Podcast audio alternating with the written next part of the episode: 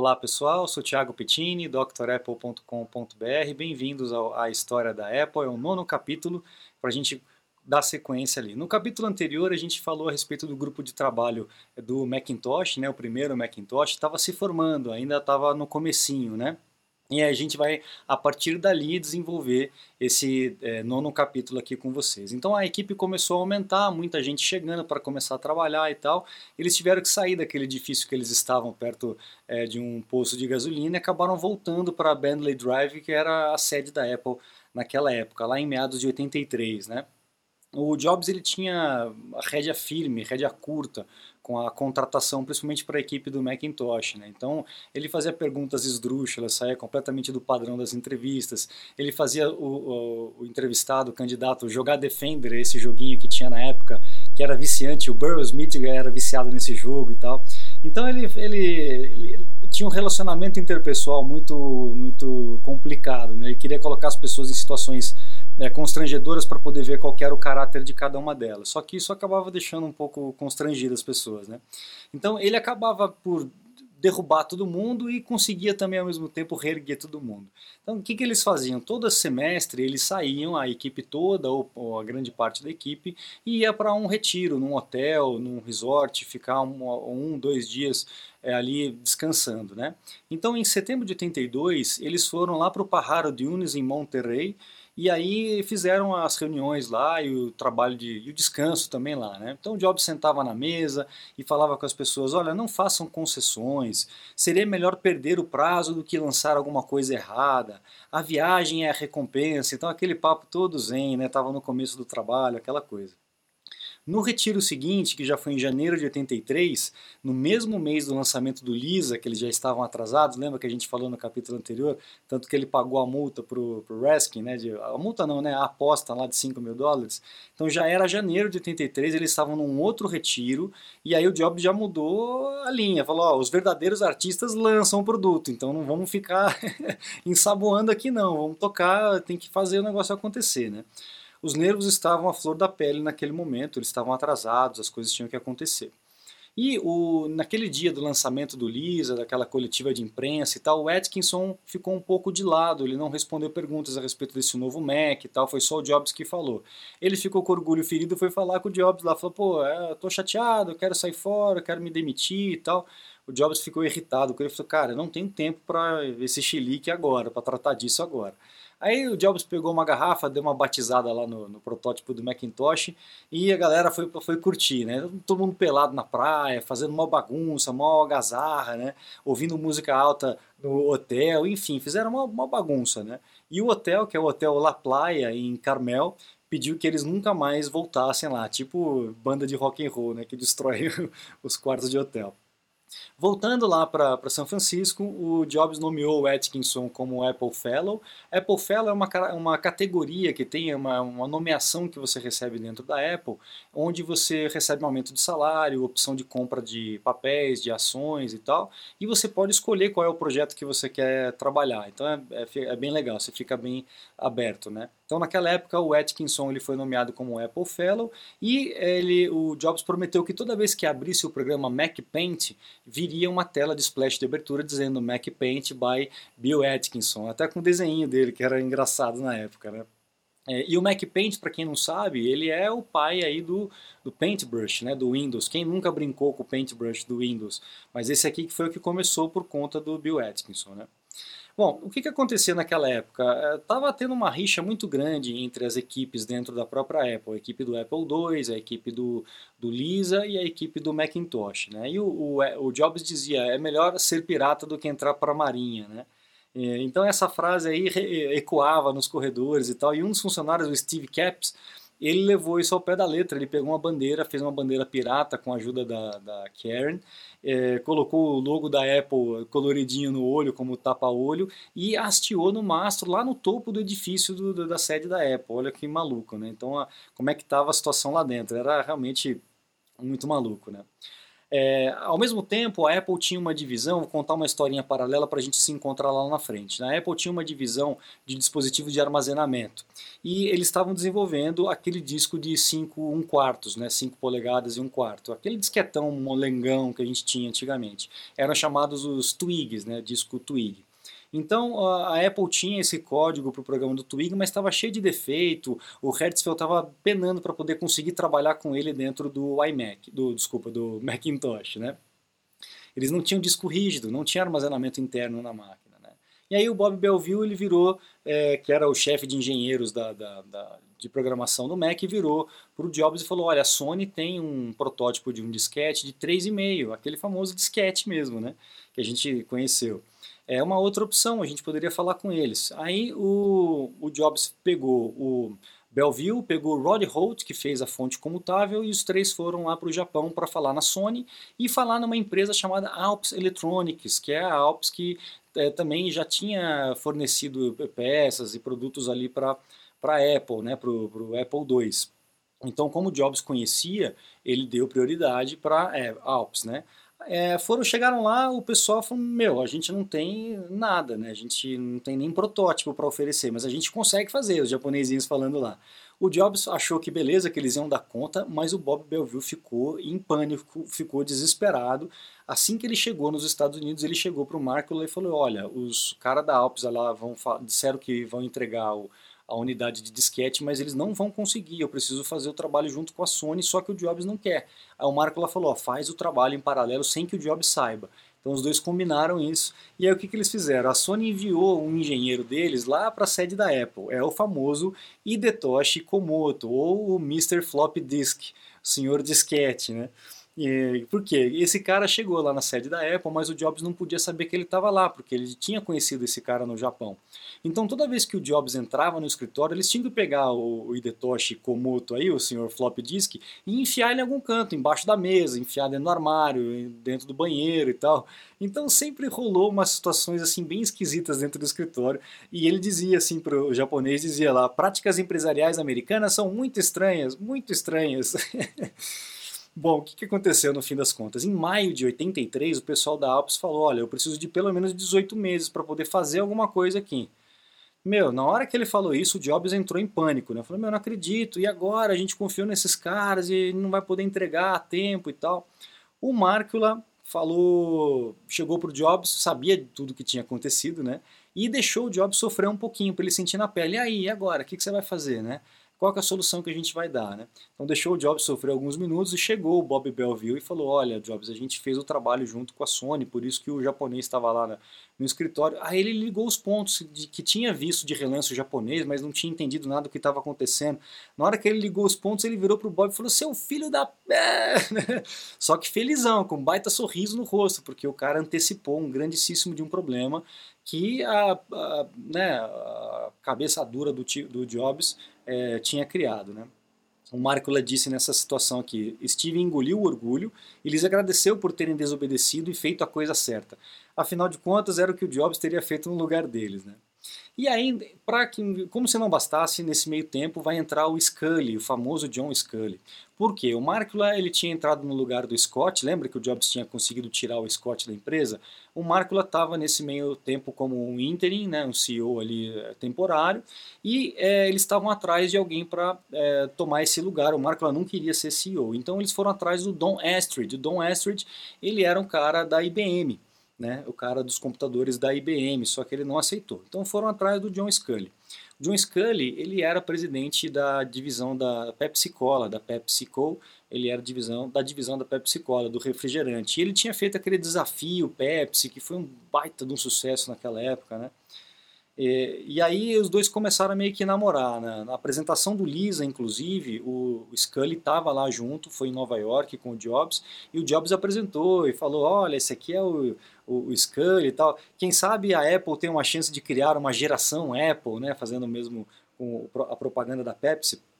Eles começaram a namorar, a se encontrar, jantar, bater um papo, conversar, aquela coisa, e um ficou encantado com o outro, um se via no outro, né? Completava as frases, aquela coisa bem de namoro mesmo.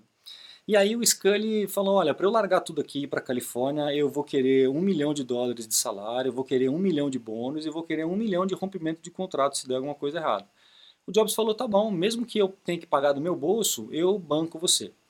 Aí ele, beleza, topou, foi para os Estados, foi para para Califórnia, né? Foi conversar com o Mácula para assinar o papel. O Mácula conseguiu convencer o cara a aceitar metade do que ele tinha pedido. Então foi 500 mil de, eh, de, de salário, 500 mil de bônus e 500 mil de, de eh, quebra de contato, né? de contrato. Que coisa, como é que os caras são de negociação, né?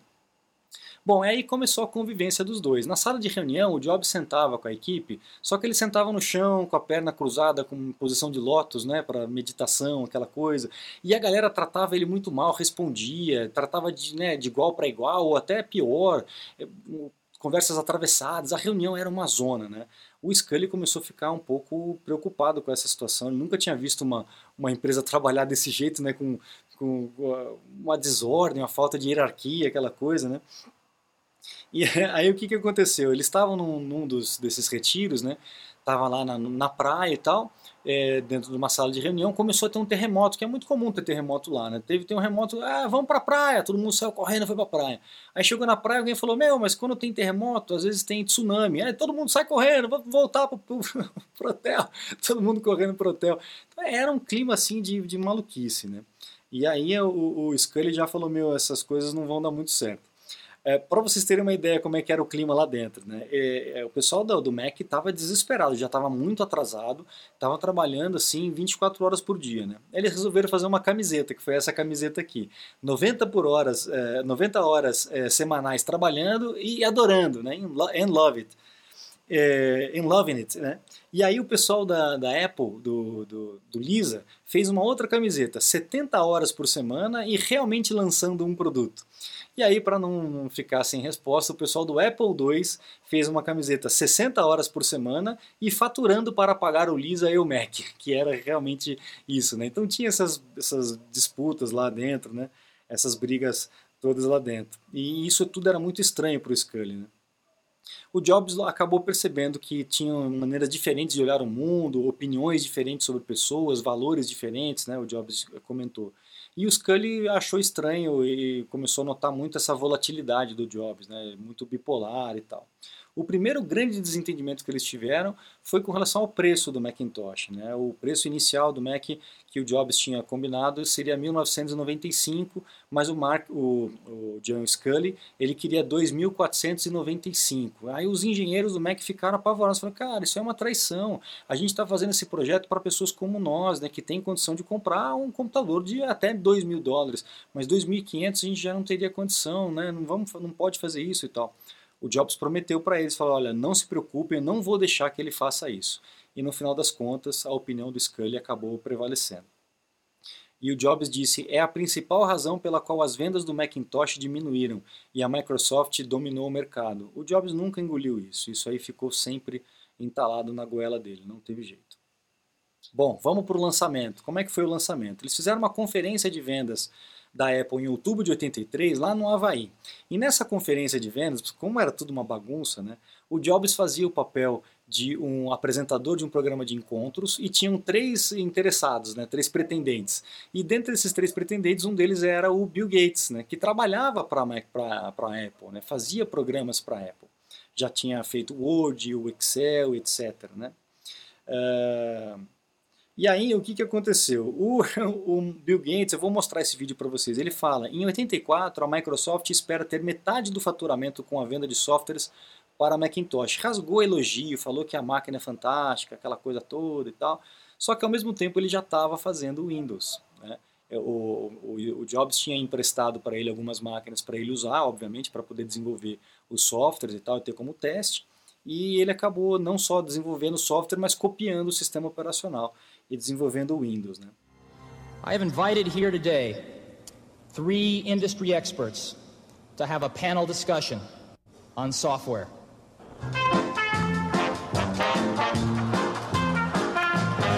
And now, ladies and gentlemen, the Macintosh software dating game. My name is Bill Gates. I'm chairman of Microsoft. And during 1984, Microsoft expects to get half of its revenues from Macintosh Software.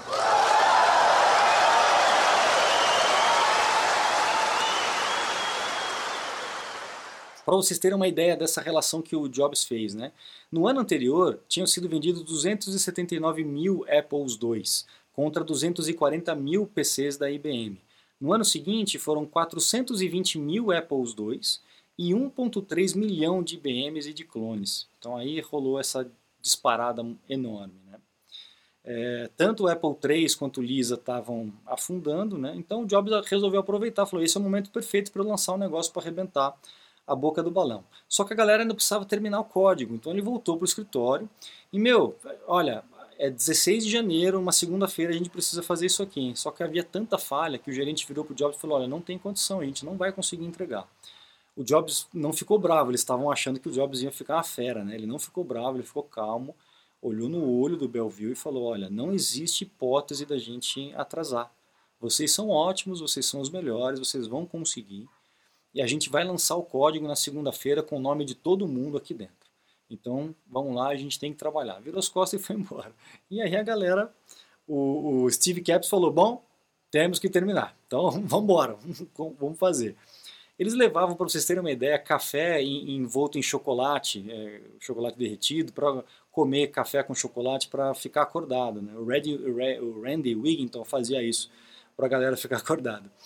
Aí, no outro dia, o Jobs chegou lá, tava o Hertzfeld jogado na, na, na, no sofá, quase que em coma, né, tanto trabalhar, e mostrou como é que estava. Ele falou: Olha, ainda tem um defeitinho aqui. O Jobs falou: Não, tudo bem, isso aqui não tem problema, é, vai descansar, vai dormir e tal. Aí, beleza, o, o Hertzfeld foi embora e a fábrica lá da Apple em Fremont começou a, a, a trazer essas caixas, né, a produzir, a já entregar essas caixas coloridas com os os Macs, né, as famosas caixas coloridas. Né. E aí o Jobs voltou para o escritório, né? O, o Hertzfeld também, seis horas depois, ele já voltou para o escritório. E o Jobs falou: Meu, a gente tem que fazer a apresentação, o trabalho ainda não acabou, a gente tem que pensar numa forma de apresentar isso, né? E aí o Jobs falou: Quero um negócio que seja teatral, que eu possa tirar o, o pano de cima, que toque carruagem do fogo, de fogo, né? Da corrida de São Silvestre. Ele queria um negócio assim, cinematográfico, né? E aí o Hertzfeld ele tinha conseguido fazer por programação um sintetizador de áudio e um sintetizador de voz. E ele mostrou o computador, conseguiu programar o computador para tocar o Carruagem de Fogo. O Jobs ficou impressionado, mas ele não gostou muito da qualidade. Ele falou: olha, o som não está legal, mas o sintetizador de voz é muito bom, tem muito potencial. Então eu vou querer que o computador se apresente por si mesmo. Né? Ele falou: eu quero que o Macintosh seja o primeiro computador a apresentar a si mesmo. Então o Steve Hayden, que fez o anúncio, que escreveu, foi o, roteiri, o, roteirista não, mas fez aquela, aquela fala toda do anúncio do 1984, ele que foi escolhido para fazer a fala do Macintosh, a Susan Kerr criou aquela abertura toda com, aquelas, com aqueles gráficos, e aí rodou, fizeram um ensaio na véspera, 5 horas da, da manhã, e, e as coisas não funcionavam direito, estava todo mundo desesperado achando que não ia rolar, e acabou rolando, né? Então agora eu quero mostrar para vocês também essa apresentação que rolou e aí depois a gente volta. You've just seen some pictures of Macintosh. Now I'd like to show you Macintosh in person. All of the images you are about to see on the large screen will be generated by what's in that bag.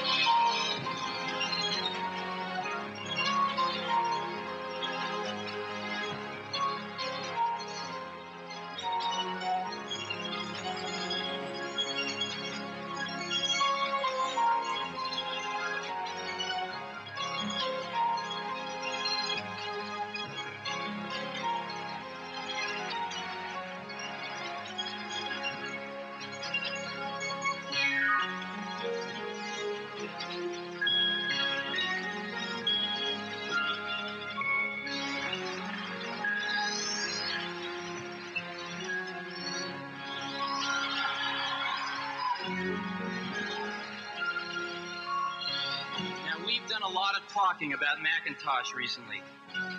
But today, for the first time ever, I'd like to let Macintosh speak for itself. Hello, I am Macintosh. It sure is great to get out of that bag. And accustomed as I am to public speaking, I'd like to share with you a maxim I thought of the first time I made an IBM mainframe. Never trust a computer you can't with. Obviously I can talk, but right now I'd like to sit back and listen. So it is with considerable pride that I introduce a man who's been like a father to me, Steve Jobs.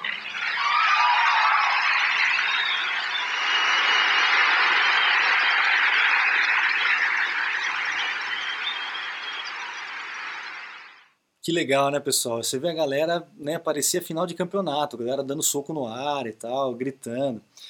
Aí quando o pessoal voltou pro prédio, Steve Jobs voltou pro prédio, encostou um caminhão e começou a dar um Macintosh para cada um da equipe, um sorriso, um aperto de mão, muito obrigado, né?